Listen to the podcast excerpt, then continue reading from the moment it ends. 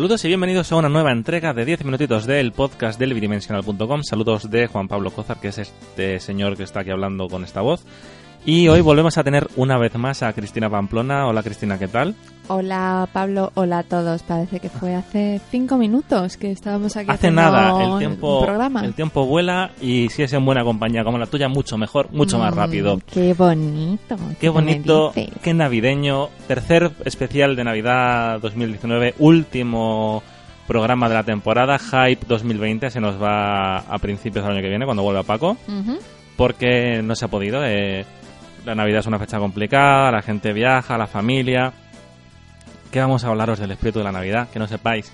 Más cosas hablaremos hoy en este programa especial sobre lo que tres personas votaron en nuestra encuesta de Instagram. ¡Toma, tres personas! Eso es récord de audiencia de aquí a Gran Hermano.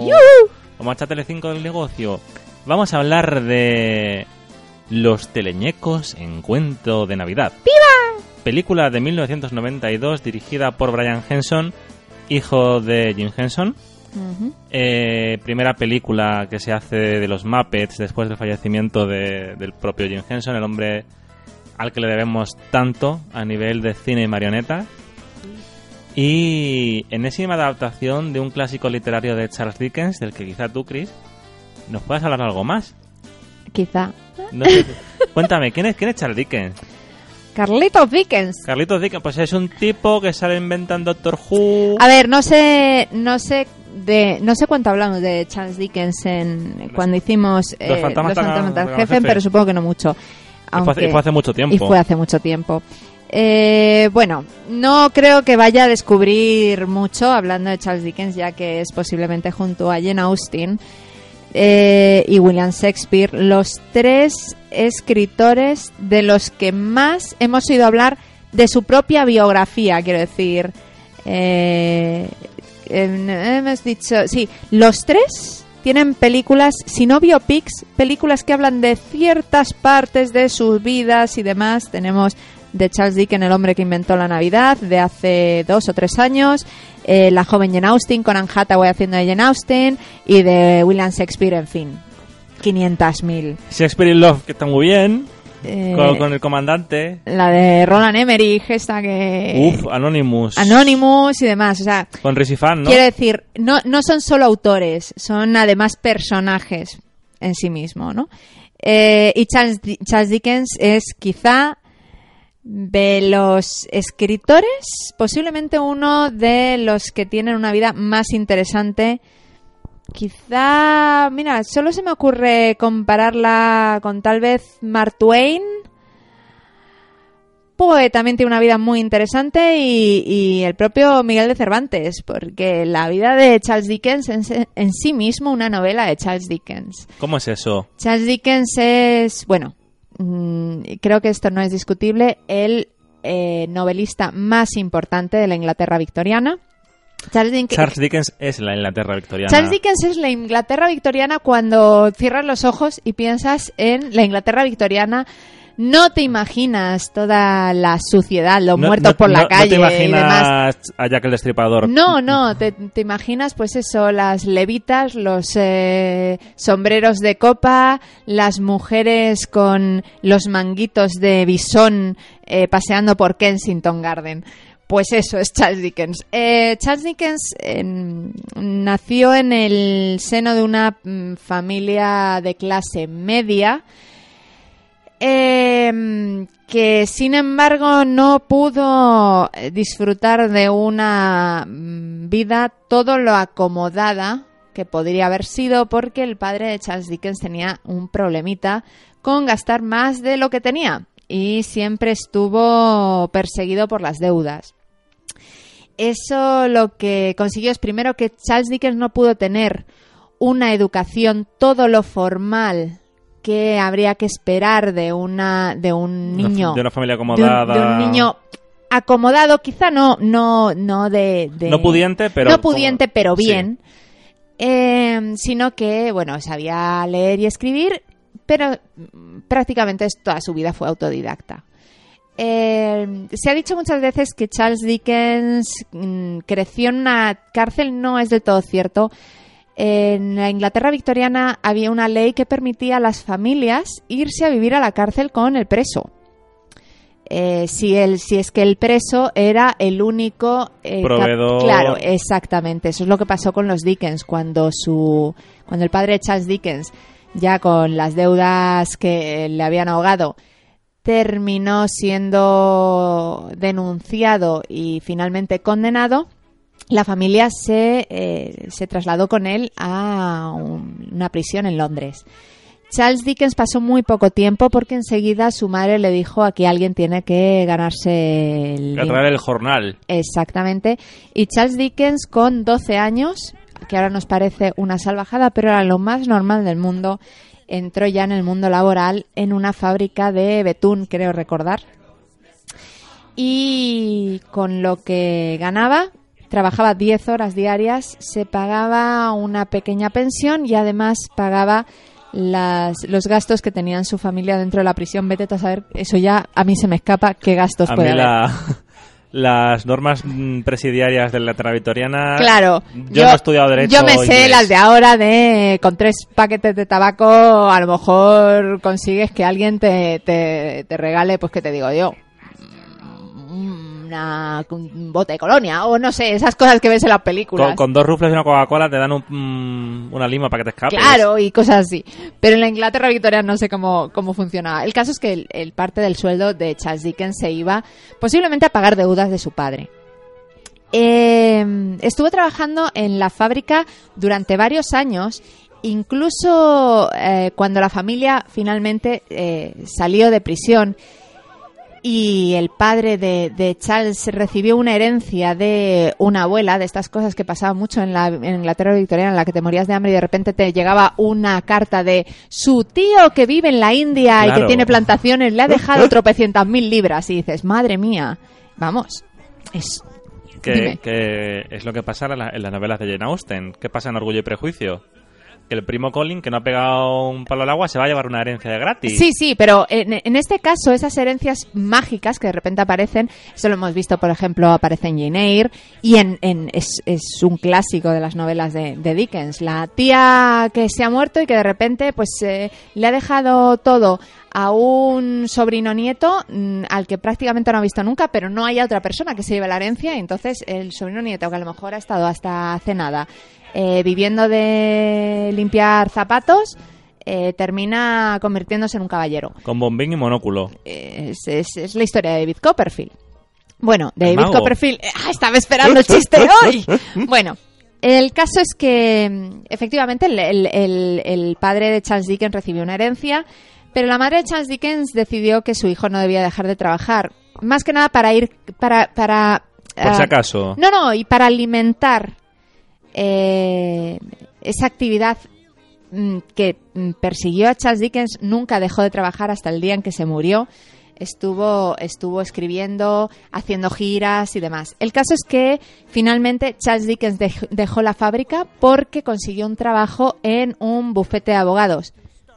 Algo que también se ve en David Copperfield, que entra a trabajar en un bufete de abogados, y juraría que también en eh, Grandes Esperanzas. Em, bueno, y en cuanto a Navidad no es un bufete de abogados, pero es una de esto de contabilidad, sí, de Sí, sí. Es, El, em, una vez entró en el, en el bufete de abogados y con unas jornadas menos mm, esclavistas, eh, Charles Dickens pudo empezar a colaborar con periódicos, escribiendo pequeños artículos, sobre todo de política, porque desde el momento en que salió de la fábrica de Betún y tras haber visto también las condiciones en las que vivía el pueblo más pobre de Inglaterra, que era prácticamente toda la sociedad eh, victoriana, porque claro, en, las películas y en las novelas te sacan lo, lo mejorcito, o al menos a partir de la clase media. Pero eso no era Inglaterra. Inglaterra era. de Downton Abbey para arriba. Claro, Inglaterra, has dicho tú, no te imaginas a, Jack el Destripador, pero lo cierto es que en la Inglaterra victoriana más mm, prostitutas. Eh, gente desdentada, gente vendiendo el pelo. Aguas mayores corriendo por la calle. Exacto. Que, que, David Copperfield. Qué postales navideñas. Qué, postales navideñas, sí. ¿Mm? Y a partir de entonces eh, Charles Dickens se convirtió en el escritor del pueblo llano, siempre denunció la situación de las fábricas, la esclavitud que realmente existía en la Inglaterra victoriana, porque de nada vale que te estén pagando un jornal si ese jornal no te da para vivir. Eso es esclavitud. ¿De qué me suena a mí esto? sí, ¿verdad?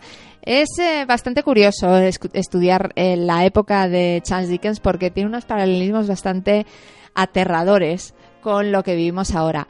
Em, eh, cuando Charles Dickens empezó a hacerse ya un nombrecito, o sea, ya se le reconocía cuando firmaba un artículo, eh, empezó a colaborar con más y más eh, publicaciones, hizo viajes a Estados Unidos, cubrió la actualidad política en Inglaterra, se convirtió en un abogado anti-esclavitud, más allá de lo que ya entonces era el caso más flagrante, que era el del sur de los Estados Unidos. También denunciaba la esclavitud que la propia Inglaterra victoriana tenía en el, en el Caribe y en la India. Y, y bueno, eh, junto a sus actividades, porque era una de estas personas que yo personalmente odio profundamente, que parece que sus días tienen 85 horas frente a las 24 normales, eh, además de trabajar, escribir, y a Charles Dickens le empezó a interesar el teatro, dio clases de interpretación, llegó a hacer pequeños papelitos, eh, se presentó un casting, intentó presentarse un casting muy importante que para él iba a suponer el cortar con todo lo anterior y poder convertirse en actor, pero enfermó y no pudo presentarse ese casting perdió esa oportunidad y decidió seguir eh, escribiendo y ya para entonces empezaba a vender relatos y empezó a, escribir pequeñas novelitas. Entró ya en lo que ya conocemos de novelas por, por entregas en, revistas. Y novelas seriadas se llaman, no, Novelas seriadas y se convirtió en quien ya conocemos. Eh, Charles Dickens tuvo varios éxitos, todas sus novelas eh, le, le, aportaron una vida muy cómoda, pero hay posiblemente tres títulos fundamentales que son David Copperfield, eh, Historia de dos ciudades y la, el cuento que nos trae hoy, Cuento de Navidad. Em, ¿Sabes que te podría estar escuchando hablar de literatura y de autores horas? Bueno, vale, guay. no hay problema porque a mí me gusta mucho hablar. Eh, Charles Dickens em, bueno, es, es, un personaje, es un personaje fascinante, es un personaje que es imposible simpatizar con él, a pesar de que también tenía sombras. Es, imposible simpatizar, no. Eh, perdón, es, imposible no, no, simpatizar, efectivamente. Eh, un hombre tremendamente.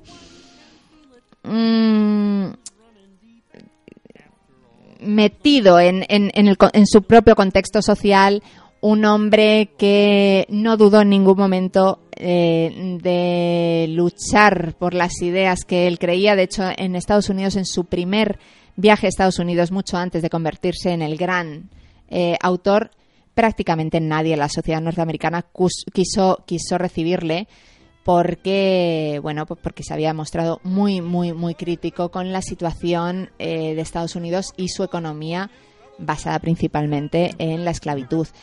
Sin embargo, para cuando volvió convertido en Charles Dickens, entonces sí, todo el mundo quería un, quería un trocito de Charlie. Eh, enséñanos lo que es eso de tomar el té. Sí. Em, entonces es, es, muy difícil, no, no Aparte, es que si ves una foto de Charles Dickens, dices, yo este tipo es que lo, lo invito, es que es un hombre encantador. Pero bueno, también tenía sus sombras. Eh, tenía había rumores bastante turbios con respecto a su vida personal. Charles Dickens tuvo con su primera mujer eh, diez hijos. Madre mía. Sí, diez hijos. Eh, tan es así, el, trabajo era tan atroz que su mujer tuvo que traerse a una hermana para que le ayudase con la crianza. Hubo rumores de que Charles Dickens también se beneficiaba a su cuñada. Y para cuando su mujer ya estaba muy mayor y Charles y no podía, sobre todo, no podía seguir la, la, vida de Charles Dickens de ahora me voy a París y ahora tomo eh, un té con Víctor Hugo y al día siguiente me hago colega de Julio Verne y mañana me escribo con, mm, ¿qué te digo yo? Dostoyevsky, ¿sabes? O, bueno, pues eh, eh, pues eh, su, su, mujer llegó un momento que dijo, mira, tú sigue tu vida y yo sigue la mía. Y Charles Dickens se echó un amante. Mm. Eh, si no recuerdo mal, Fanny, pero no, no me hagas tampoco mucho, mucho caso con el, con el nombre, con la que vivió la que posiblemente sea el último, el último gran, el último gran capítulo de la vida de Charles Dickens, que fue aquel en el que Charles Dickens se vio envuelto, bueno, se, fue protagonista de un accidente eh, ferroviario muy importante en el que eh, un tren descarriló a mitad de puente. Eh, y como suelen ocurrir en estas cosas, de nuevo una historia clásica y que recordaremos por la más importante de todas estas tragedias, el Titanic, murió todo aquel que estaba en los vagones pobres. pobres. Charles Dickens Charles Dickens ayudó en el rescate. Eh, existen aún los textos de las cartas que escribió Wilkie Collins donde contaba cuál había sido, cómo había sido ese rescate, las escenas horribles y totalmente gores de lo que se encontró, cuerpos mutilados y demás. Ese, ese accidente mm, terminó de afectar a Charles Dickens, que se volvió medio, medio tarumba. Eh, y de hecho, me parece que dos años después o cosas así, si no menos, Charles Dickens eh, falleció. Y bueno, pues este es nuestro eh. maravilloso y encantador Charles Dickens. Y esto nos lleva a, tú nos has dicho tres obras, Historia de dos ciudades, David Copperfield y Cuento a Navidad. Visto hay 500.000 Oliver Twist. Pero visto desde los ojos de un no experto en la materia, creo que la obra que más ha trascendido de Dickens es Cuento de Navidad. Uf, yo no estaría de acuerdo, yo diría David Copperfield. ¿Sí? Sí. Bueno, Sin duda. A un cinéfilo le ha llegado más Cuento de Navidad. Nos ha jodido porque es más fácil de, adaptar que David Copperfield tienes que hacerte una miniserie. Para que te salga bien tiene que hacerla como la BBC, que la de la BBC, que creo que es en la que sale Daniel Radcliffe. Eh, Daniel Radcliffe de pequeñito, pequeñito, que fue el papel que le abrió las puertas a Harry Potter, que trabajó con Maggie Smith, ¿puede ser? Con Maggie Smith y me parece que es la versión en la que sale también Bob, Hopkins, juraría, pero tampoco me hagas mucho caso. Algún año deberíamos hacer Harry Potter. Algún día deberemos hacer Harry Potter. ¿Harry? ¿Harry, Potter? Eh, bueno, eh, hemos hablado ya de la figura de Charles Dickens. Eh, no sé si merece la pena repasar muy por encima, muy ligeramente otras adaptaciones de cuento de Navidad? Bueno. ¿O, juguemos solo un, dos, tres de las adaptaciones? No. Eso es muy complicado. No lo sé, o sea, yo creo que, vamos, sencillamente, si hace, hace siglos que no nos hacemos un guion. Así nos salen los programas con nos Casual. Casual, casual. Nos gusta bien y si no, pues nada. Eh, uy, me, me carga, me carga la voz, se me sigue oyendo, ¿vale? Estupendo. Esto es lo que pasa, porque como no sé hablar sin las manos... eh, hay, que comprarse micrófonos de pinza o, o, vas, o una cosa que se No, mejor así porque esto permite que no me levante o me ponga a saltar o bailar o vete tú a saber lo que puedo llegar a hacer. Em, cuento de Navidad. Ya mencionábamos hace dos semanas, cuando hicimos el programa de Gremlins, que en, en, Inglaterra, en el mundo anglosajón, la, la Navidad era la época de los fantasmas y era la época en la que se contaban las historias de miedo. Eh, es curioso, hace, en los recuerdos estos de Facebook me, aparecía de hace un par de años que incluso había una plataforma que quería recuperar las historias de fantasmas para Navidad. Porque claro, ya se han, se han quedado todas para Halloween. Hmm. Pero en aquel entonces era muy normal que en las, las, historias las historias de fantasmas se contaran en, Navidad. No las historias de fantasmas, las historias de terror directamente. Eh, Charles Dickens, siguiendo esa, esa tradición, Escribió varias historias de fantasmas para la, época navideña. Ninguna consiguió el éxito que, tiene Cuento de Navidad. Creo que fundamentalmente porque Cuento de Navidad es una historia de fantasmas, pero al final su corazón va sobre la bondad humana, la expiación, el que nunca es tarde para cambiar. La redención. La redención es una historia de redención, posiblemente una de las más importantes de la historia de la literatura. Y, y enamoró, enamoró tanto al público que todos los años se hacían eh, representaciones de cuento de Navidad que llenaban. Ya no te quiero contar las representaciones en las que era el propio Charles Dickens el que narraba la historia. Esas reventaban los teatros. Algo que, por cierto, creo que la única versión que lo integra es esta que vamos a hablar hoy de, de los teleñecos. Sí, efectivamente. bueno, y, el capítulo de Doctor Who. De Doctor Who. Sí, bueno, pero el, segundo capítulo de Doctor Who. el capítulo de Doctor Who eh, es Christopher Eccleston todavía. Sí aparece Charles Dickens como protagonista, pero no lo integra, o sí lo integra la narración. No, no lo integra la narración, pero sí, te, sí, te, sí aparece el que Charles Dickens eh, hacía representaciones de cuento de Navidad todos los años. Mm, pero en esta es Gonzo haciendo de Charles Dickens el que integra este, este elemento. Eh, sí, porque para, para Brian Henson era muy importante el mantener la narración de la propia, de la propia historia con ese narrador omnisciente. Eh, como, como decíamos, mm, Charles Dickens escribió esto, esto lo, lo, petó ya en su momento. O sea, no es de estas obras que van cogiendo importancia según. No, el primer año ya está todo el mundo enamorado de, Cuento de Navidad. Eh, intentó repetir hazaña y tiene varios cuentos más navideños posteriores a Cuento de Navidad. Ninguno consiguió eh, llegar siquiera a acercarse a la historia de Ebenezer Scrooge. Eh, ¿Dejaremos otras versiones para otros años? Yo creo que vamos a hacer un repaso, pero muy por encima. Muy por encima, porque yo no solo he visto esta, he visto, ya hablamos de Scrooge en su día, de Los fantasmas atacan al jefe. Me consta que hay una versión de Patrick Stewart de, de Hallmark, ¿me puede ser? De Hallmark, sí. De y el canal TNT. Sí. El, cuento, de cuento de Navidad se ha hecho tantas, tantas versiones que existen incluso comedias románticas como no sé cómo se llamó aquí, si Los fantasmas de mis exnovias, creo que se llamó. Con, con este chico, alright, alright, alright, con Matthew, McConaughey que ni siquiera era Navidad, pero la historia era lo mismo, o sea, lo que le, lo que, lo que la visitaba, le visitaban novi, exnovias del futuro, del pasado y del presente para que él se diera cuenta de que no debía, de que debía ganarse el corazón de Jennifer Garner. Ni siquiera la he visto, ¿eh? Por favor, no quiero, no quiero justificarme, si lo hubiera visto lo diría con total tranquilidad, pero no la he visto. todo esto que me, me cuentas me suena a patrañas. Patrañas. Paparruchas. Paparruchas. Paparruchas.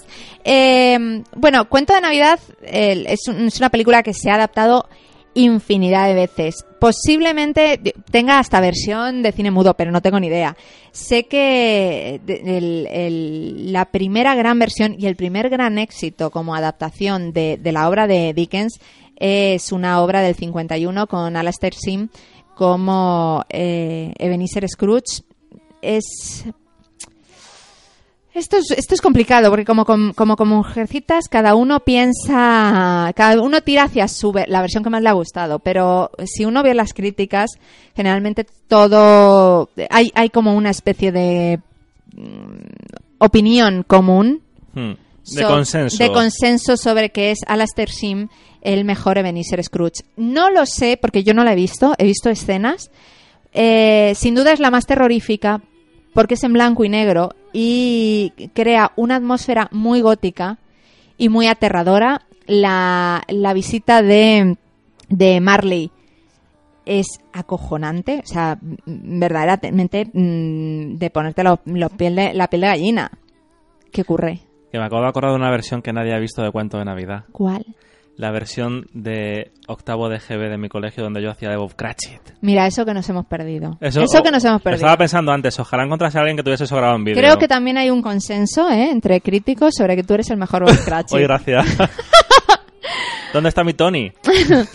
eh, después existe una versión que me parece que es de los 70 eh, estoy con estoy con eh, la chuleta de siempre, no encuentro, pero juraría, juraría no, que narices, voy a voy a afirmarlo, es de los 70. De Ale La primera versión, mm, sí, aparece Ale pero no es Ale Eso es una cosa que se le ha metido mi madre en la cabeza sobre que hay una película donde eh, donde que Ale hace de Benicer Scrooge. No. O sea, es, Mari Carmen Plaza nos boicotea el programa, nos boicotea el programa información en nuestra Totalmente falsa, efectivamente. es una versión con eh, Albert Finney haciendo de Benicer Scrooge, donde efectivamente Alec Guinness hace de Marley. En esa versión es la primera versión de cuento de Navidad musical. Que también es musical la que vamos a hablar hoy. Efectivamente, la menciono por eso. En los 80 eh, se hizo una versión con eh, George Scott, el protagonista de Al final de la escalera, una de las películas más aterradoras Sí. y mejores películas de fantasmas que existen. Pelotitas. Sí, era un telefilm que ese sí que se ha llegado a ver bastante en... eh, vamos, yo no, no puedo hablar por el resto de comunidades, pero aquí en Madrid, en Telemadrid, se ponía por las mañanas el día de Nochebuena Si se todos ponía en Telemadrid, es bastante probable que en, el, que en el resto de la Forta también, porque compraban por paquete. Era una adaptación absolutamente genial.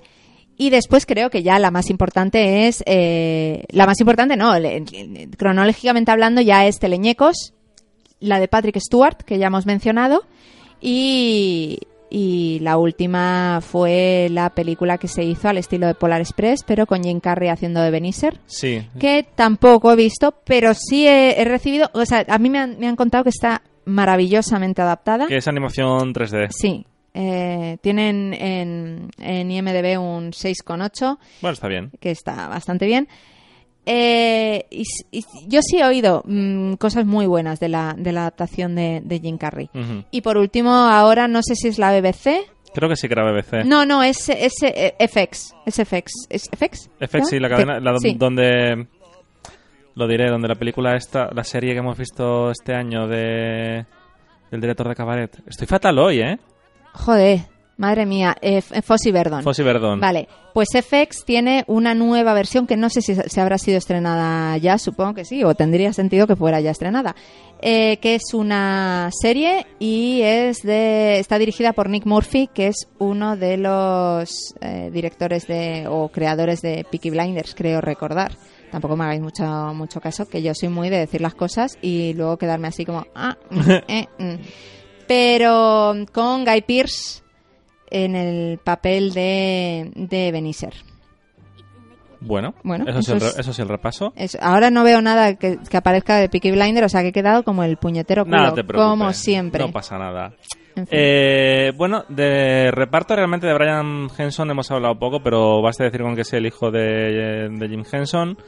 Estuvo llevando la compañía y todas las producciones de las de los Muppets hasta que la recuperó Disney, que ahí hay un- una cosa extraña. Hmm.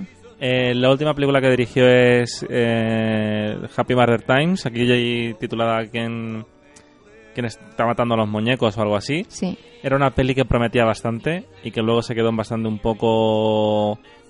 me, Meh, me. meh. Pero bueno, eh, este fue su debut como director, cosa que impresionó bastante a, a Michael Caine, que se enteró a mitad de reparto. Hmm. Yo creo que la De reparto, no de rodaje. de rodaje, madre mía, estoy finísimo hoy, ¿eh? Sí. El chocolate me ha dejado espeso. eh, poco más que añadir de Brian Henson. O sea, es un, creo que ha llevado bastante bien lo que es la, la herencia que recibió de, de llevar a los teleñecos. No era fácil, de todos modos, eh, seguir La estela de su la padre. estela de su padre. Luego el guion está adaptado por Jerry Yule, que tampoco vamos a entrar en profundidad porque básicamente es el guionista de todas las De- pelis de los Muppets. Sí, y del show de, de los Los Muppets, Muppets y el, demás. el que pudimos ver en... Ah, no, el, el... Sí, bueno, el, el- Sí, sí. no sé si es el que pudimos ver en el, En el Plus, yo creo pero que sí. Sí, de, de la Isla del Tesoro, que también es de la misma, bueno, más o menos Sí, un par de años después, de, Cuento de Navidad. La primera peli, la de Rainbow Connection, Mm. también es suyo el guion. Vamos, que es un guionista Muppet. El reparto, yo creo que nos puede- O sea, que quita- quitando a Frank Oz, que maneja a Miss Peggy. Y que todos lo sabemos y que además, ¿qué qué vamos a decir de él? O sea, es, es, Raíces, es, las es. Peggy y, yo, y Yoda. o es sea, Peggy Yoda, ¿qué más le pides a la vida? Bueno, y si encima ya eres el director de la tienda de los, de la tienda de los horrores, o sea, ¿Para qué más? qué grandioso. Qué maravilla. El único que yo creo que podemos comentar es Michael Caine. Por supuesto. eh, Van Scrooge. Michael Caine, que yo tengo una relación un poco... Me cuesta separar su acting, que me parece muy bueno, con su Soy un estúpido Brexiter. Ay, sí. Pero bueno, hay que Sí, acostumbrarse a estas sí. cosas, intentar separar a, a la persona del profesional. Y yo creo que hace un muy buen Scrooge. A ver, eh, para mí es uno de los mejores Scrooge, pero claro, mm, también he de decir que las distintas versiones que he podido ver de Cuento de Navidad siempre han sido telefilms, miniseries y demás que siempre han tenido un rollito un poquito no cutre, pero mm, Como la producción de, Frank Cross en Los Fantasmas Atacan sí, al Jefe. Como, como si fuera la película que está haciendo el personaje de Bill Murray en Los Fantasmas Atacan al Jefe. Entonces, claro, aparte, mm, yo vi Los Teleñecos en Cuento de Navidad. Eh, la vi en el Plus, yo creo que no la vi, llegué a ver en el cine, yo creo que la vi directamente en el, en el Plus y la vi, pues eso, en, en plena preadolescencia y, y me flipó. Es una película que ahora hablaremos de lo fiel que es a la novela, por tanto, para mí Ebenezer siempre va a ser Michael Caine. O sea, no tengo muchas ganas de ver la de Patrick Stewart, pero no creo que pueda separarlo. De hecho, antes me he puesto ay, me pica la nariz.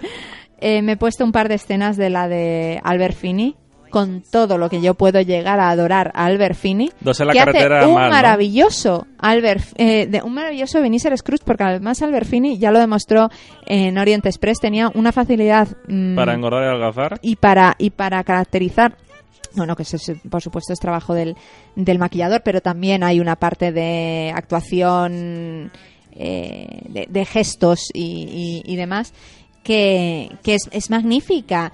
Y de hecho, Albert Finney es el único actor que ha podido interpretar a Ebenezer viejo y a la versión de Ebenezer cuando los conoce flashbacks. a Isabel. Porque eh, cuando hizo, de, de- igual que en el Oriente Express, cuando hizo de Ebenezer en los años 70, Albert Finney aún era muy joven.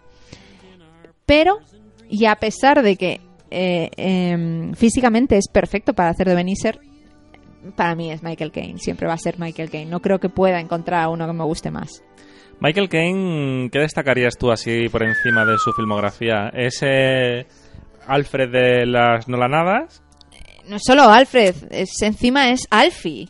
Alfie, esa película que me parece que la primera versión debe ser de finales de los 60, que después hizo una, una adaptación Iwan McGregor, Iwan McGregor, no, Jude Law, Jude Law, eh, Michael Caine era un actor, un actor yeye. Comenzó su, comenzó su carrera siendo un actor totalmente yeye. Tan Yeye que es el padre de Austin Powers. Tan Yeye que es el padre de Austin Powers, pero es verdad, o sea, tienes Alfie, que es del 66, ha visto ahora mismo la, la, la fecha. La, la primera, eh, ¿cómo se llamaba? ¿Se llamaba La Huella? Sí, La Huella, con, con Laurence Olivier, otra película que, de la que se hizo adaptación y que desgraciadamente no fue, vamos, ni, ni la mitad que la, que la que la primera, que, que la original, la, la huella que hizo con Laurence Olivier en los 70 y a partir de ahí no ha dejado de trabajar. O sea, es de esos actores que puedes decir que han pasado, están los vecinos haciendo obras, o sea, siempre deciden hacer esto cuando nos debe, no- deben oler, deben oler Sí, la, la mesa de mezclas. Eh, es de estos actores que no han tenido absolutamente ningún problema de pasar de actor joven guapete haciendo papeles de galán a pues eso los mm, la cuarentena la cincuentena y de repente convertirte en uno de esos actores eh, ya con una mm, personalidad hecha eh, y, y seguir y seguir haciendo mm, no sé si peliculones porque bueno en eso tendremos que creo que, que- que tenemos opiniones un poco contrarias porque tú perdonas más eh, la colaboración con Nolan y yo no la perdono Hombre. porque no me gusta Nolan A mí Batman Begins me gusta mucho. pero, pero sí es verdad, o sea, de hecho, eh, desde, desde la huella del 72 a la huella del 2007, eh, que es eh, en- la que Michael Caine repite película pero cambia de personaje y de, de, de ser el muchacho joven se convierte en el personaje que interpretó Laurence Olivier en, en la primera versión, Michael Caine no ha, ter- no no ha dejado en ningún momento de trabajar y ha tocado absolutamente todos los géneros. Incluso Mis Agente Especial. Incluso mis agente especial, incluso, digo incluso como, a ver, es Bueno, que claro, por, por los cambios de género que ya, estamos ya, hablando. ya, hablamos de mis agente especial y los dos lo hacemos un poquito como guilty pleasure, pero mm, Michael, Michael Caine tiene em, un par de seductores, un peliculón dirigido por Frank Oz, adaptación de una película anterior con Marlon Brando y David Niven, y que yo, fíjate, y me gusta la de Marlon Brando y David Niven, pero creo que la de eh, Michael Caine con Steve Martin se la come. O sea, es, es, es un peliculón, es una comedia absolutamente genial, deliciosa, en la que Michael Caine está mm, genial. Y mm, Steve Martin, que es un actor de estos que, que o los odias o los adoras, en este es que no, no, no hay nadie que pueda decir que esté mal. Mm. Es, es una película fantástica. Mike- Michael Caine ha sabido, ha sabido hacer, ha, ha hecho cine bélico, ha hecho thriller, eh, ha hecho, yo no sé si tiene algo de terror, seguro que sí. O sea, es que si te pones, si te pones a buscar, mm, No paras. Es que no paras, es que es, es que es uno de esos actores, pero yo que sé, por ejemplo, tienes, eh, si, si buscas a gente de su generación, o generación para arriba, generación para abajo, eh, ¿Es Michael Caine la Judy Dench masculino? no, porque Judy Dench, ¿qué películas has visto tú de Judy Dench joven? No, claro, es verdad. Porque he visto una. Que sepa seguro que he visto, he visto solo una. ¿Es Maggie Smith? No, Maggie Smith, has visto Furia de Titanes y a lo mejor La que vimos el otro día de... Muerte en el Nilo. Michael Caine lo ha reventado toda su vida. O sea, es que no sé cuántas entradas tiene en, en IMDb, pero no tiene papeles pequeños encima. O sea, se ha pasado toda su vida memorizando textos, ¿sabes? Debe estar agotado. 175 entradas. Y desde los 60, siendo primera figura. O sea, no Sí, estamos sí. hablando de esos que dices, jo, han estado siempre secundarios, como por No es ejemplo... Dani Trejo. O no, no, es que no te tienes que ir a actores un poquito más un poquito más Sí. marca blanca, ¿no? ¿Qué, qué- qué es lo primero que has visto que, que tú recuerdas haber visto de, de McKellen? De Ian McKellen, De Ian McKellen... así, Gandalf. Gandalf. Sí, sé que ha hecho cosas antes, pero, Sí, pero o sea, yo tiene- recuerdo Gandalf. Ya, pero es que por ejemplo yo si recuerdo Magneto, Magneto antes que Gandalf. Ya, pues, yo recuerdo eh, Dioses y monstruos. que es un año antes que X-Men o dos, sí. Sí. Y sé que mm, vi una más, una de Richard, Richard y Grant, que, que me parece una película, ahora no recuerdo cómo se llama, pero me pare- me parece una película preciosa, pero es que eh, es que ya era mayor. Sí, sí. Y ha estado trabajando toda su vida, pero siempre era un personaje, un, un actor secundario. Hmm. Eh, piensas incluso de Patrick Stewart, La primera es Exca- Excalibur. que sí la has visto joven, Sí. Pero de nuevo como- tampoco pero has- como Patrick Stewart ya parecía mayor en, Claro. en el 82. Pero, pero Michael Caine no. Michael Caine es toda una vida, desde ser el piboncito a convertirse en, el mayordomo de Batman, ¿sabes? Fíjate que no le llamo ni, ni Alfred, es que me gusta tampoco. ¿Él o el universo Nolan? El universo Nolan, no me gusta. El universo Nolan, Nolan se ha cargado los cómics de Batman. Y ahora, por favor, me podéis tirar todas las piedras que queráis, pero es así. Bueno, a mí, a mí Be- Beckins me gusta mucho. Muy bien. Eh, ¿Qué te parece si hago yo el resumen? Venga.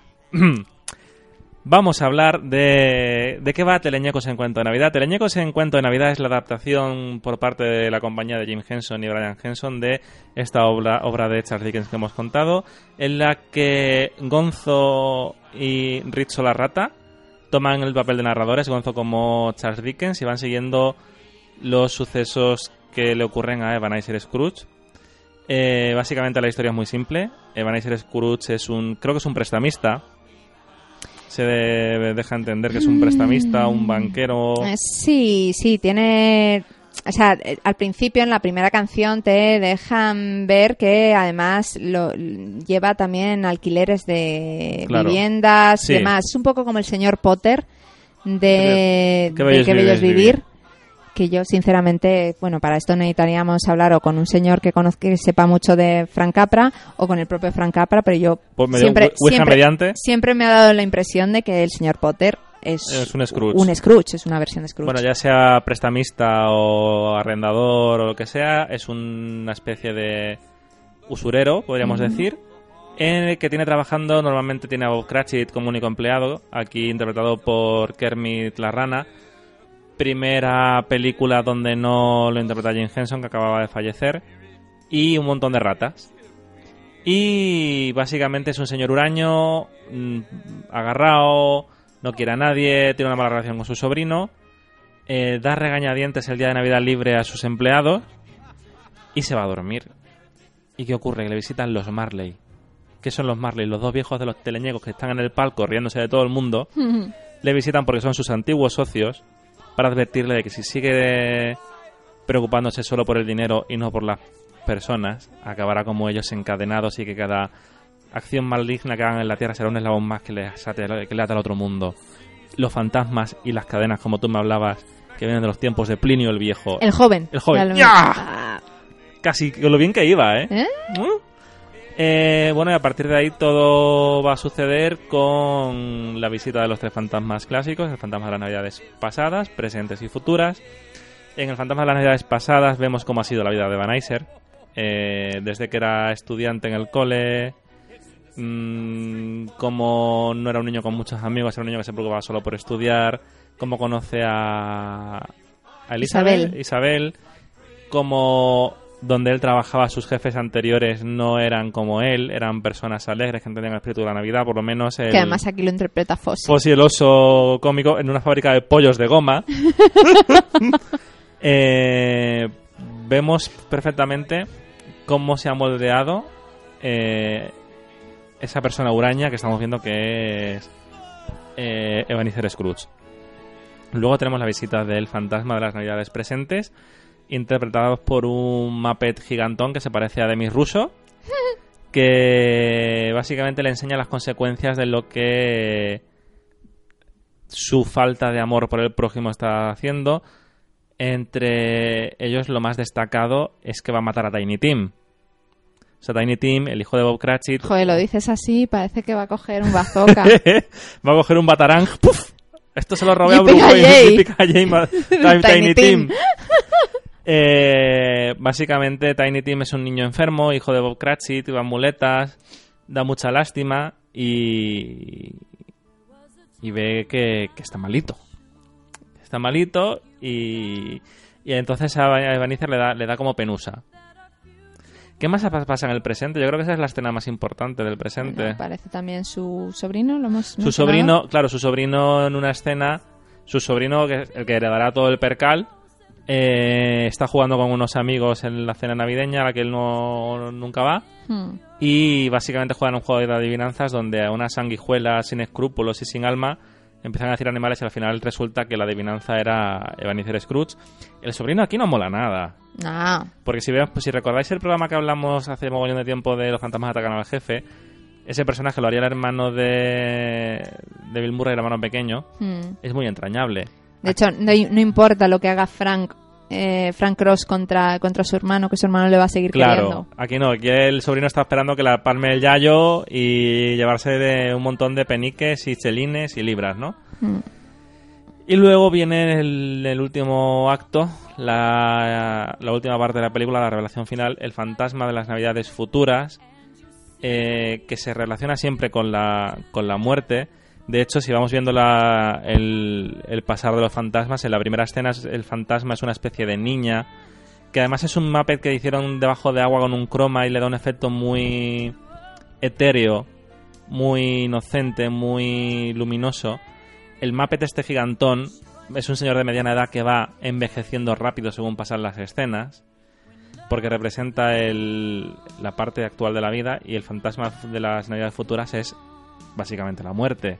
Se te aparece la parca, le falta la guadaña, pero siempre se representa con la capucha, los brazos delgados y huesudos y viene a contarte lo que va a pasar. Y le enseña a, a Scrooge que Londres es un lugar mucho mejor sin él, la gente está mucho más alegre, eh, nadie le recuerda con, aprecio y encima, para colmo de males, Tiny Tim ha muerto. Y si durante... Esto sí está muy bien llevado en la, en la peli, creo que es como así la novela. Durante todas las escenas de los fantasmas, la evolución de, de Scrooge se va viendo. O sea, de ser un señor, un poco a poco va entendiendo que algo puede cambiar. Y ya cuando ve lo de Tiny Tim se le rompe la, la patata.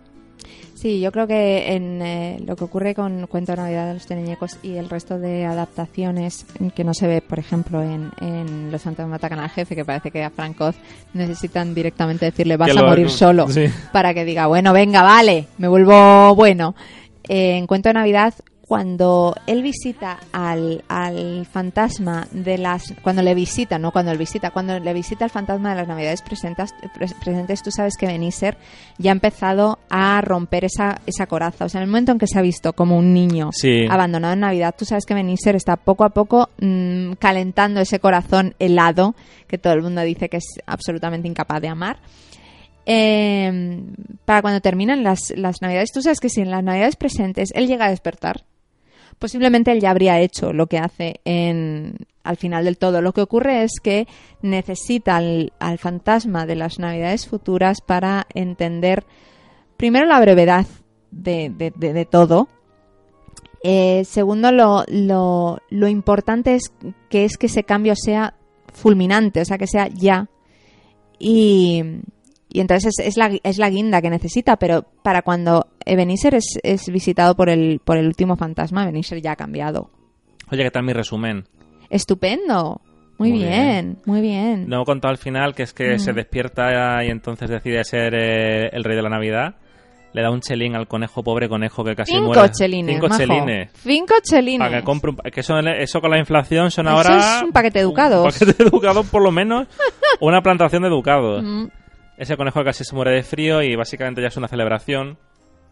Compran el pavo más grande que hay en la ciudad y se va a comer con, con Bob Cratchit mientras todos cantan alegres y felices. Porque ese ha sido el resumen, pero ahora vamos a hablar de la parte musical.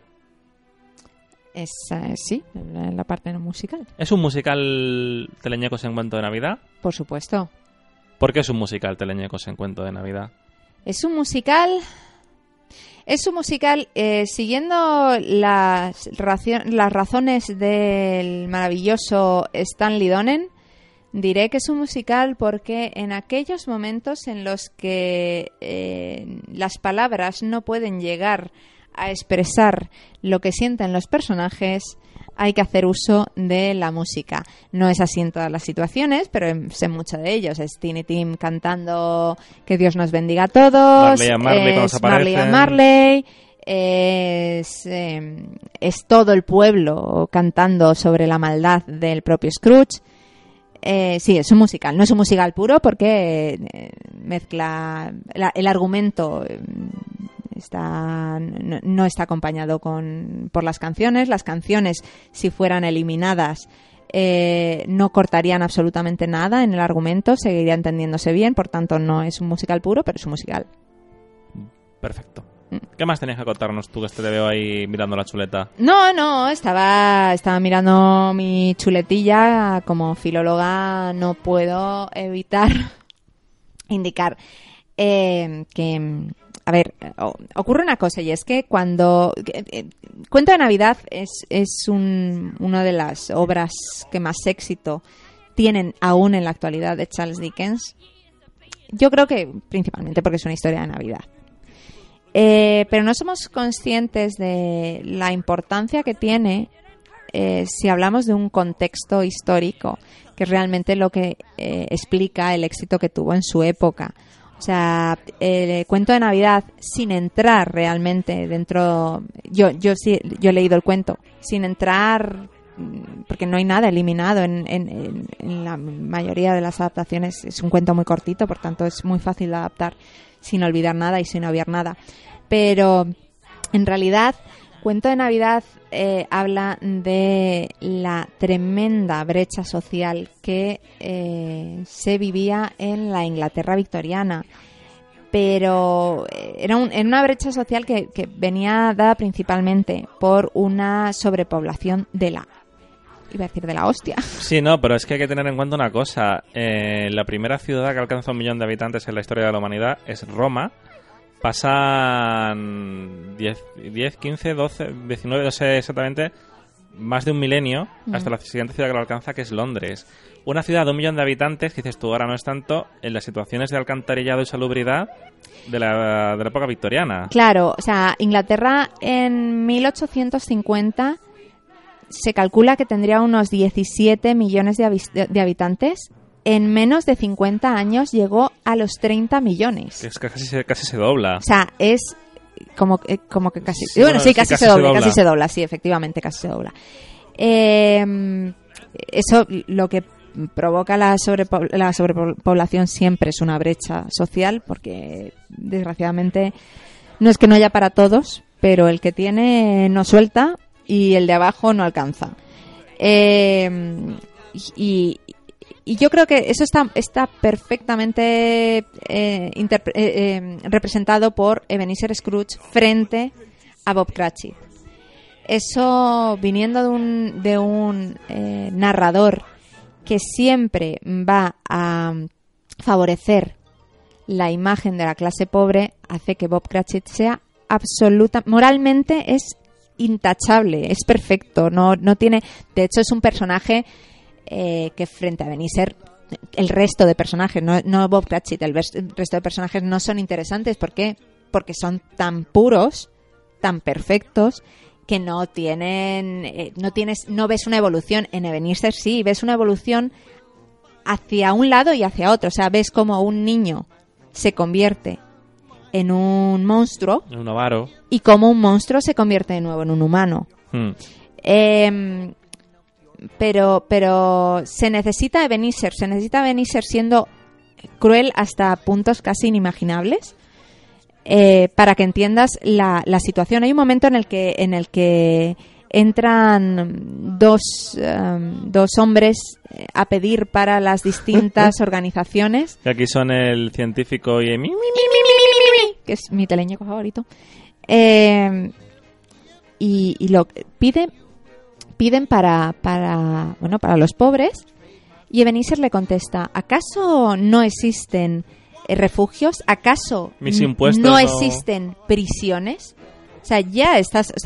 eso es. Eh, una vez entiende, conoces la, biografía de, Charles Dickens, Dickens, criticó eh, continuamente, o sea, durante toda su carrera, eh, criticó la situación espantosa, insalubre de las prisiones británicas, que además, bueno, de hecho, todo el neoclasicismo y más tarde el romanticismo eh, en su visión más política y social tuvo eh, personalidades abogando por, muy bien, eh, las prisiones tienen que estar para convertirse en instituciones que conviertan el mal en bien, no para ser instituciones sencillamente de castigo. Em, luego, además, es, es importante señalar que que Cuento de Navidad, otra de las razones por las que posiblemente tuvo un éxito mm, tan impresionante en su época, era por señalar tanto, por, enfatizar tanto el, resignificado de la Navidad, porque la Navidad nace en la época victoriana. La Navidad tal y como la entendemos, nace en la época victoriana. O sea, eh, antes de, esto, la Navidad era una, una celebración muy íntima, muy privada y muy pequeñita, muy muy basada sencillamente en pasar esa noche en familia. familia rezando y poco más. O sea, ni existía el Belén y sabemos, no existían los árboles de Navidad. O sea, el árbol de Navidad entra en Inglaterra cuando la reina Victoria se casa con el príncipe Alberto porque Alberto era británico, entonces lleva el Tannenbaum. Eh, oh, perdón, era británico, era alemán. Entonces lleva el Tannenbaum. Anterior a eso, Inglaterra no tuvo el, árbol, de Navidad no es una no es una imagen que se dé en toda Europa, es una es, un elemento eh, además viene germánico. De, además viene de tradición pagana. Por supuesto, bueno, pero eso todo todo, todo sí. Entonces, eh, la, la, Navidad estaba cambiando. Estaba cambiando la Navidad igual que estaba cambiando Inglaterra. Las primeras postales y, tarjetas de felicitación navideñas nacen en la, en la Inglaterra victoriana. Y, Charles Dickens alimentó mucho esa moda. Eh, de hecho, lo vemos en las películas ahora, en, en las películas británicas, en las películas americanas, cuando aparecen esas personas que se reúnen para eh, cantar en las puertas de las, de las casas van vestidos. Como, los gremlins. Claro, van vestidos en la Inglaterra victoriana. No, los gremlins van vestidos con bufandas y demás, pero, pero es normal. Van vestidos, sí, como de época. Como de época. Porque eh, ha quedado, ha quedado unido el, eh, Navidad y la, la estética victoriana. Eh, eso es una cosa que también hay que, hay que agradecerle a, Charles Dickens.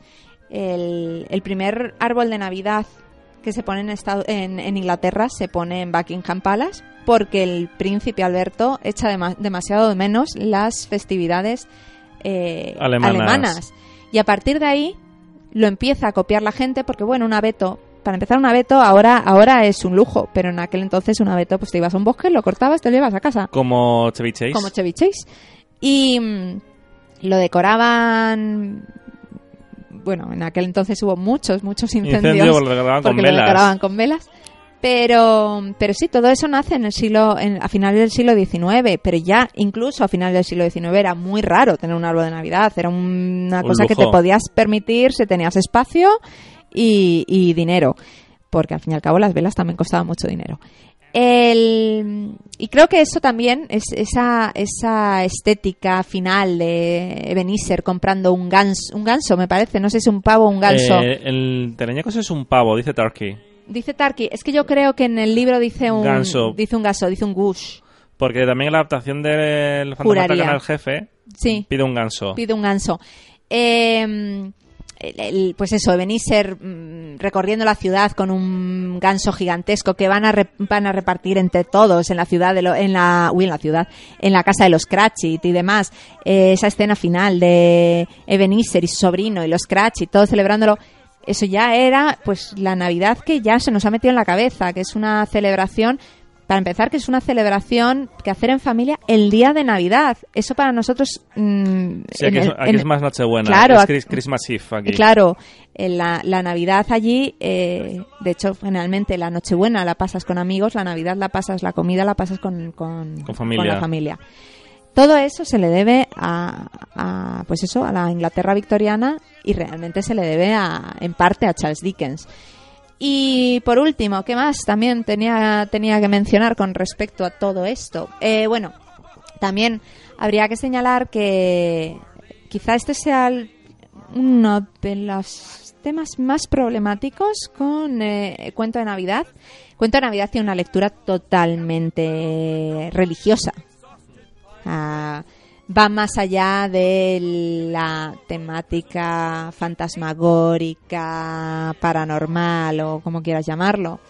Eh, eh, Tiny Tim pidiendo la bendición de Dios. Eh, el propio Scrooge lanzándose al suelo y rezando, dándole las gracias a Dios porque le ha dado otra oportunidad y demás.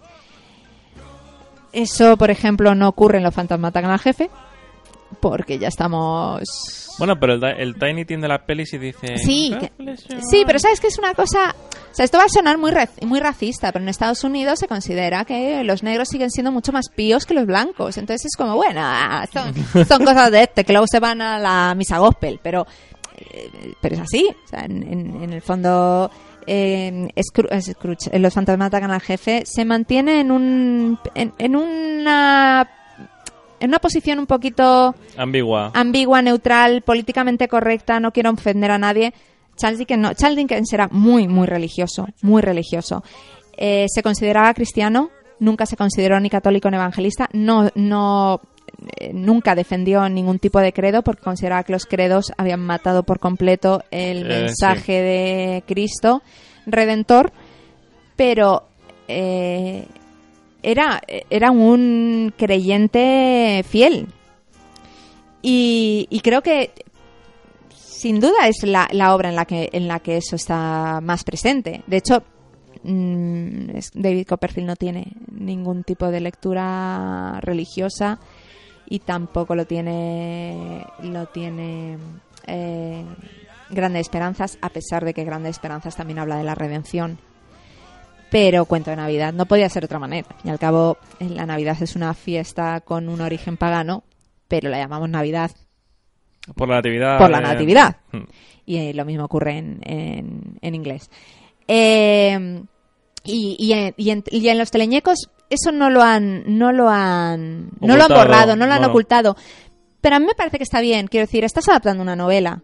En, en, en, ojo, en Los fantasmas atacan al jefe lo entiendo porque es una adaptación muy libre. Pero estás adaptando cuento de Navidad de, Dickens. Quitarle la lectura religiosa es un poco ridículo. Sí, pero tampoco la enfatiza. O sea, simplemente está ahí, la respeta y, la plasma. Bueno, es que no creo que haya que enfatizar nada. Quiero decir, es, tal cual la escribió no, Claro, pero también puede haber adaptaciones que se pasen de la raya.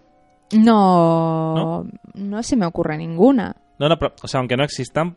Ah, sí, sí. O sea, tú le das a, 13TV dinero para que te haga una adaptación o a la COPE y te sale un panfleto. Sí, sí, sí, por supuesto.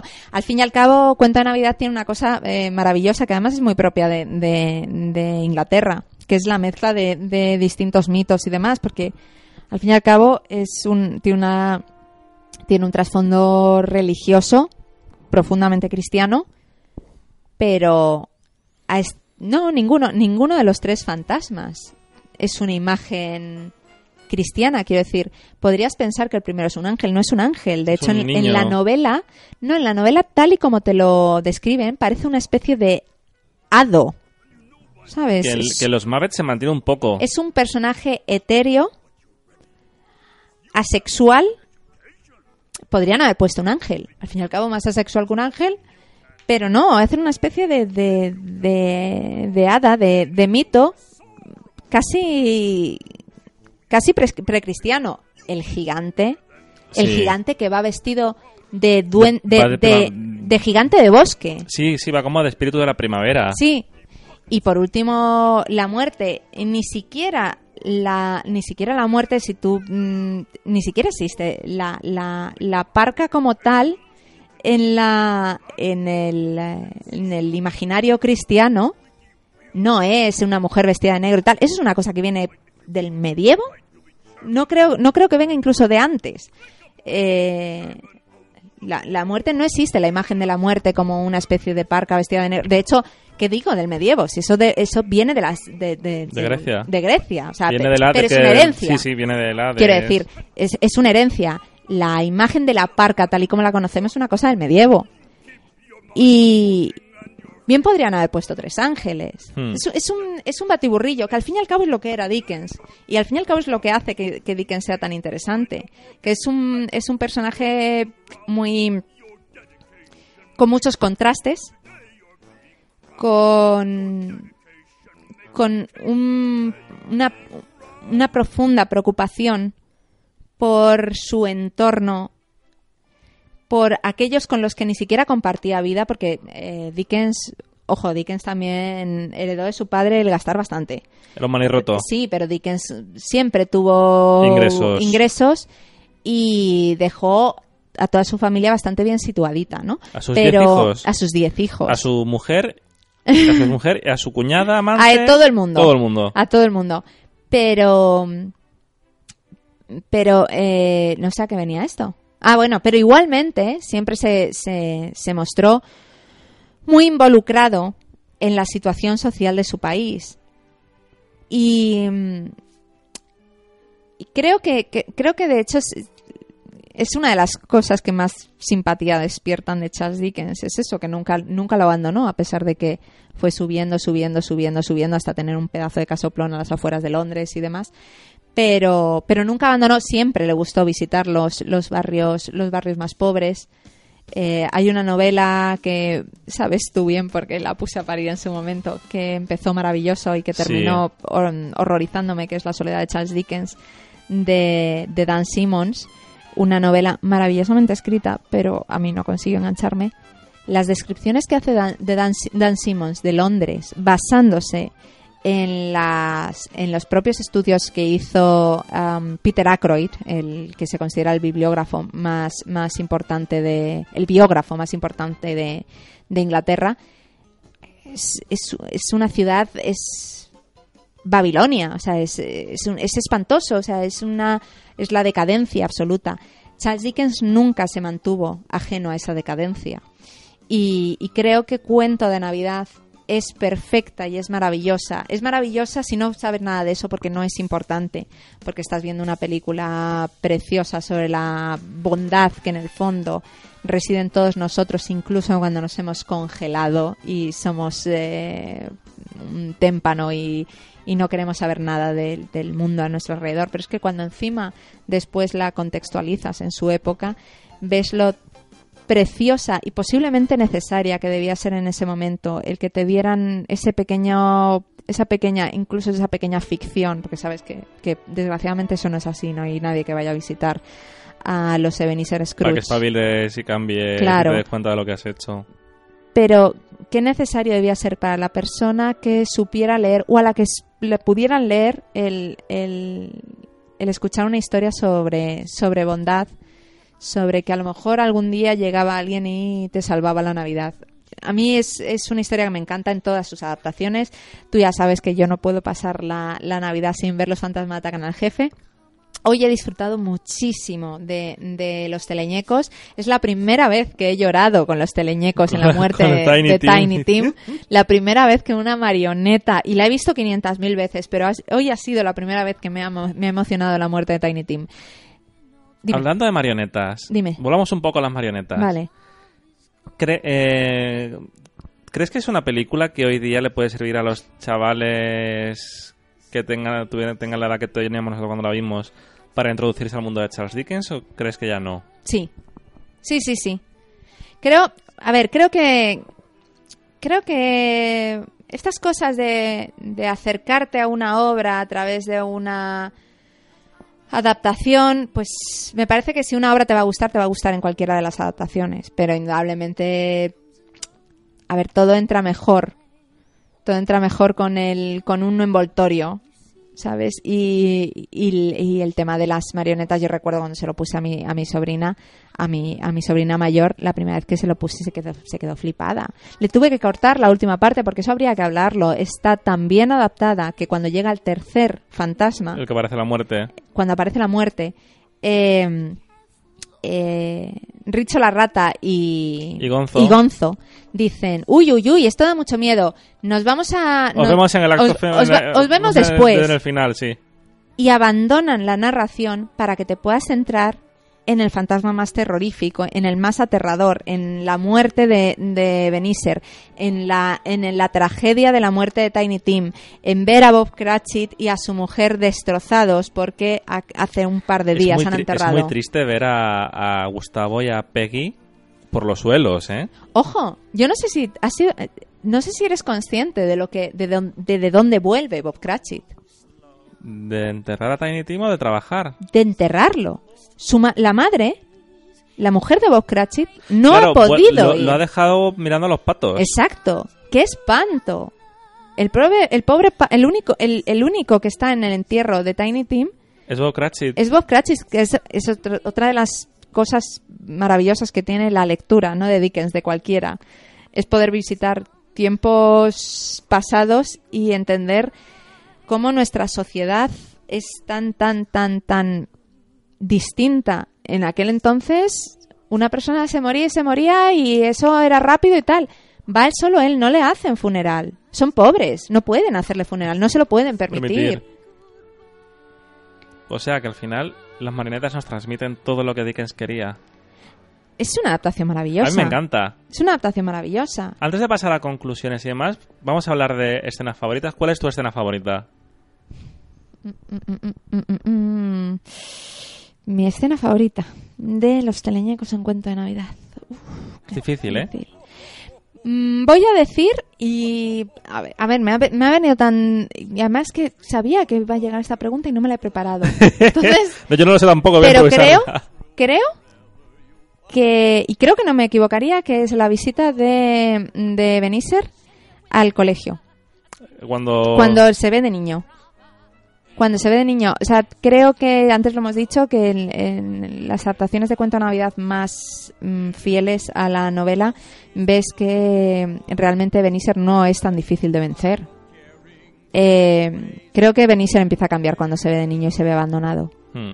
Porque además me da la impresión de que eso debía ser en gran parte la infancia de Charles Dickens, con su familia en la cárcel y intentando salir adelante, salir adelante pues debía, debía pasar mucho tiempo solo. Yo lo tengo difícil porque me gustan mucho las marionetas. Mm. Entonces, o sea, me, encantan los Muppets. Eh, yo estudié periodismo, creo que por culpa principalmente de dos personajes de ficción. Uno es Clark Kent, otro es la rana Gustavo. es así, ¿no? O sea, no, no creo que sea algo consciente, pero creo que desde pequeño se me quedó, me molaba mucho, se me quedó un poco de la idea, ¿no? Eh, como número musical, yo me quedo con el de Marley and Marley. Mm. Con los fantasmas. Es que me gustan mucho los, los viejos de los. del año con los viejos gruñones. Y... Yo como número musical me quedo con Se nota que es Navidad, que es el- la canción que le canta el fantasma de las Navidades pasadas a Beniser. Y luego, no tiene ningún tipo de peso dramático, pero me quedo con cuando les dan el día libre de Navidad y cierran la tienda. Porque hay un momento de felicidad antes de que Scrooge cambie, hay un momento de... Hemos conseguido algo, o sea, y esa, esa camaradería entre las ratas y Gustavo. Ojo, otra cosa, eh, es que lo has dicho y me, y me acabo de acordar, es que en, el, en, la, en, en la obra ves que Bob Cratchit, en, en la novela y en el resto de adaptaciones, Bob Cratchit es el único empleado, Empleado. que tiene. Aquí tiene a Bob Cratchit y a un montón de ratas y a una langosta. Sí, la langosta no me he dado cuenta. pues sí, hay una langosta. Eh, pero, pero entonces le, le dicen, ay, pregúntale, pregúntale. Y entonces Bob Cratchit es el, el, el que tiene que decirle, eh, nos va a dar el día mañana. ¿Por qué iba a ser? Porque no sé qué, tal. Bueno, mañana es Navidad, pues a las ocho y media. Ojo, es que en el momento en el que se escribe cuento de Navidad, las empresas, la- casi todos los, los negocios abren el día de Navidad. O sea, era una novedad la idea de que eh, en Nochebuena se cenaba y el día de Navidad en un día de fiesta. Es una cosa que no se impone hasta Principios del 20. finales y posiblemente principios del 20. Entonces realmente es, es lógico que el propio Scrooge diga, ah, estas son... De hecho, hoy, Hemos- hoy, Llevamos una hora y media sin decir paparruch. eh, eh, Paparruchas. Hemos dicho una vez solo. Sí, tú has dicho Patrañas. patrañas y yo he dicho paparruchas. Ha- ha- ¿Cómo es? Hambach. Ham, Hambach, ham- Hambach. Hambach, no sé. Que, el, eh, que de hecho, eh, cuando Fred, el, el sobrino de Scrooge, va a visitarle al comienzo, le dice, ay, pero es Navidad, eh, tío, ah, no conseguiréis un penique de él, porque mi tío, porque mi tío, ta, ta, ta, ta, ta, ta. Ebenezer lo que le contesta es, celebra tú la Navidad de este modo moderno o algo así, que yo lo, lo ce- celebraré como siempre. O sea, realmente es que Fred, Bob Cratchit y demás es esa nueva Navidad que estaba entrando en la sociedad y en la tradición británica. Y Ebenezer es la, la Inglaterra Rancia. vieja, la- eh, no, la Inglaterra de eh, el país se levanta, levanta currando todo el tiempo y si yo curro, pues anda mis mm, los tirados que tengo contratados no, no van a currar conmigo. La langosta, la rata y la rana. Sí. Todos a currar. Pues a mí me gusta mucho esa escena. Eh, no sé si quieres añadir algo más o podemos pasar a conclusiones. Conclusiones. a ver, empiezo yo. Muy bien. que te puedo contar yo? Me encanta esta película. Eh, la le tengo mucho cariño a la historia de Cuento de Navidad, por- porque yo cuando estaba en el cole pues la hice en teatro y es una gilipollez, pero yo recuerdo con mucho cariño esa, esos intentos de hacer algo colectivo y actuar y tal. y Me tocó un papel muy agradecido como es el de Bob Cratchit, porque sí, el que al que le toque hacer de Scrooge se puede lucir más, pero Bob Cratchit es un supporting actor que sin él no hay historia. Porque no hay Tiny Team y no hay drama. Y ya está. Ya está. No, y aparte se juntan dos cosas. Me gusta mucho esta, me gusta mucho la historia. Eh, creo que mi adaptación favorita es esta, junto, que no es adaptación, pero junto con el episodio de Doctor Who. Algún día haremos especial de Navidad de episodios de cosas sueltas. Eh, pero claro, es que aparte a mí los Muppets me flipan. Decidnos, decidnos por favor en nuestras redes si queréis que hagamos un día un especial episodios de Navidad de Friends, Por ejemplo. por ejemplo. Eh, y de Seinfeld otro. Y de Seinfeld, Festivus. Bueno, Seinfeld, Seinfeld solo tiene Festivus, pero vale. Bueno, pero da para episodio. Hmm. Entonces a mí todo lo que es el este teatro, digamos, de es una no sé cómo se llama la técnica realmente, pero coger un personaje que ya existe en un medio, Hmm. en una narración y llevárselo a otra y que funcione, me encanta y me encantan los mapes. Entonces yo creo que es una película que supongo que acab- acabará estando en Disney Plus cuando la traigan con algún cambio Seguro. seguro o sí porque hay por ahí alguna escena que salió en cine que luego cambiaron qué tal y, y demás ahora mismo no está en ningún sitio está en DVD es una película que yo vamos mm, se la pondría a todo el mundo. Creo que te da perfectamente para entender lo que es cuento de navidad y además es un buen musical tiene buenos números tiene tiene marionetas y, y no le puedo pedir más. No sé qué, qué concluyes tú Que, pues, ¿qué voy a decir? Bueno, yo una cosa más quiero decir. Os hemos dicho antes que es la primera película eh, donde Kermit Gustavo no es interpretado por Jim Henson, lo hace Steve Whitmire. Y, y creo que mm, yo no noto, la, no noto la diferencia realmente entre un Gustavo y otro. Mm. Y es una responsabilidad muy grande llevar al. eh, coger el legado de Jim Henson. Y dicho esto, no quería que se me olvidase lo de este hombre. Puede usted proseguir. Eh, no sé, no sé qué contarte. Eh, ¿Qué te puedo contar yo? Que no, que no, que no, que, que no la recomiendas. No, no recomiendo. No, a ver, ¿qué queréis? ¿Qué queréis que os diga? Tienes a Michael Caine, tienes a Charles Dickens y tienes la factoría Henson. O sea, es que... mm, ¿Qué más le pides a la vida? no, es que... A ver, vamos a ver. Esto, esto es como Joey. Me gusta ternera. me gusta la nata. Pues me gusta el... El- el pastel, el trifle, el el, trifle- el este de Rachel. pastel de carne Claro, trifle. o sea, pues esto es lo mismo. Si tienes esos tres ingredientes, ¿qué va a salir? Pues va a salir un... El resultado es perfecto, es maravilloso, es navideño, es bonito y, y ya está. Y paparruchas. Paparruchas. Pues nada, que la veáis todos los que podáis. Vamos a pasar a despedirnos. Encantado de haberte tenido una vez más aquí, una temporada más, Cristina. Encantada de estar. A ti se te puede leer... En eh, cine de todo, lo que reluce. Que teníamos pendiente que me dijeses qué tal del programa anterior, qué tal Mujercitas de Greta Gerwig. A ver, Resumidas cuentas. resumidas, no voy a enrollarme, ¿vale? Porque a mí me das, ya sabes que me das ¿De la mano y ¡prop! Eh, mi mujercita siempre será la versión de los 90 con Winona Ryder y Christian Bale. eh, porque creo que Mujercitas te, te marca cuando tienes la edad que tienen las hermanas March, por tanto esa será la mía. Eh, pero a mí siempre me han gustado absolutamente todas las adaptaciones. La de Greta Gerwig, en especial, con ese cambio que hace de estructura narrativa, creo que tiene un encanto bestial. Tiene un reparto maravilloso. Y frente a las otras adaptaciones, sí he de decir que Greta Gerwig le ha dado cierta profundidad a personajes secundarios que si has leído la novela sabes que está ahí. Y pues que ya la he disfrutado muchísimo. Y la recomiendas. Y la recomiendo. Día 25, eh, no sé cuándo saldrá el programa este, si antes o después del 25, si no sale como tarde saldrá el 26. Bueno, Estará en salas, ya la puedes ir a ver. muy bien. Eh, pues eso, nosotros nos podéis eh, escuchar en iVoox y en iTunes, nos podéis encontrar en Facebook, Twitter e Instagram si buscáis el bidimensional. Eh, contarnos cosas, pedirnos cosas. Em- Es el último programa de la temporada, empezaremos posiblemente o con Hype 2020 o no sé si con Star Wars, pero no, no lo hemos visto. No hay mucho hype por ahora, pero bueno, eh, volveremos antes de lo que pensáis. Este año hemos conseguido hacer 14 programas, dos más que las últimas temporadas, que no solo de las dos primeras, que eran muchos, pero vamos mejorando. Y nada, eh, encantado de haberte tenido una temporada más aquí, Cristina. Gracias. Un saludo y hasta la próxima.